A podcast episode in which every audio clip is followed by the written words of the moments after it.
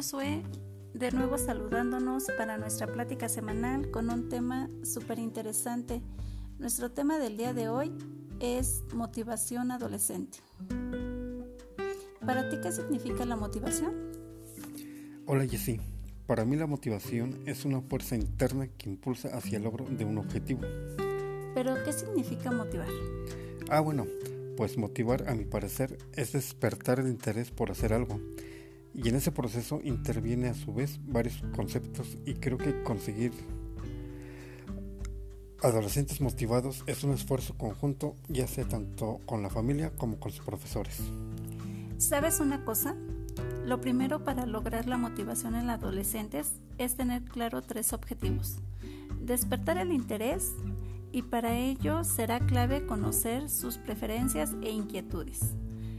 Segundo, guiar su esfuerzo. Una vez que el adolescente comience a realizar la nueva actividad, es necesario seguir junto a él en su esfuerzo para apoyarlo y guiar sus pasos en el caso de que lo necesite. Y el tercero también es alcanzar sus objetivos. Hay que tener claro que el objetivo será siempre la actitud y no el resultado obtenido eh, con esa actitud. Es decir, es más importante conseguir que el adolescente se motive y realice el esfuerzo que el logro concreto del fin que se ha fijado. Un paso más y de forma más específica sería ayudar a dotar a nuestros adolescentes de unas herramientas y estrategias para lograr esa motivación. Y bueno, algunos aspectos básicos a tener en cuenta para lograr eso sería que cada adolescente es distinto. Conocer el grado de madurez, sus intereses, sus aficiones y su potencial es imprescindible para motivarlos.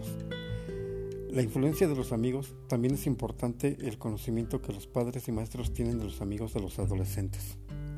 Sí, también es importante y aconsejo que tú como adolescente, si nos estás escuchando y tienes una motivación, te fijes un objetivo y puedas empezar anotando lo que quieres conseguir, tu meta principal, lo que deseas que se te haga realidad que sea específico, pues así es mucho más fácil planificar y alcanzar un objetivo concreto y no uno vago. Que sea realista, la gente a menudo abandona sus objetivos porque sus expectativas son muy poco razonables. Fragmentalo en objetivos parciales. Todo cambio requiere autodisciplina. Una forma de facilitar el camino es dividir el objetivo en pequeños pasos. Comprueba tus progresos. Ahora que has dividido tu objetivo en esta serie de objetivos parciales, comprueba tu progreso cada día. Y sobre todo, tienes, si tienes un resbalón o te falla la voluntad, vuelve a comprometerte con tu objetivo.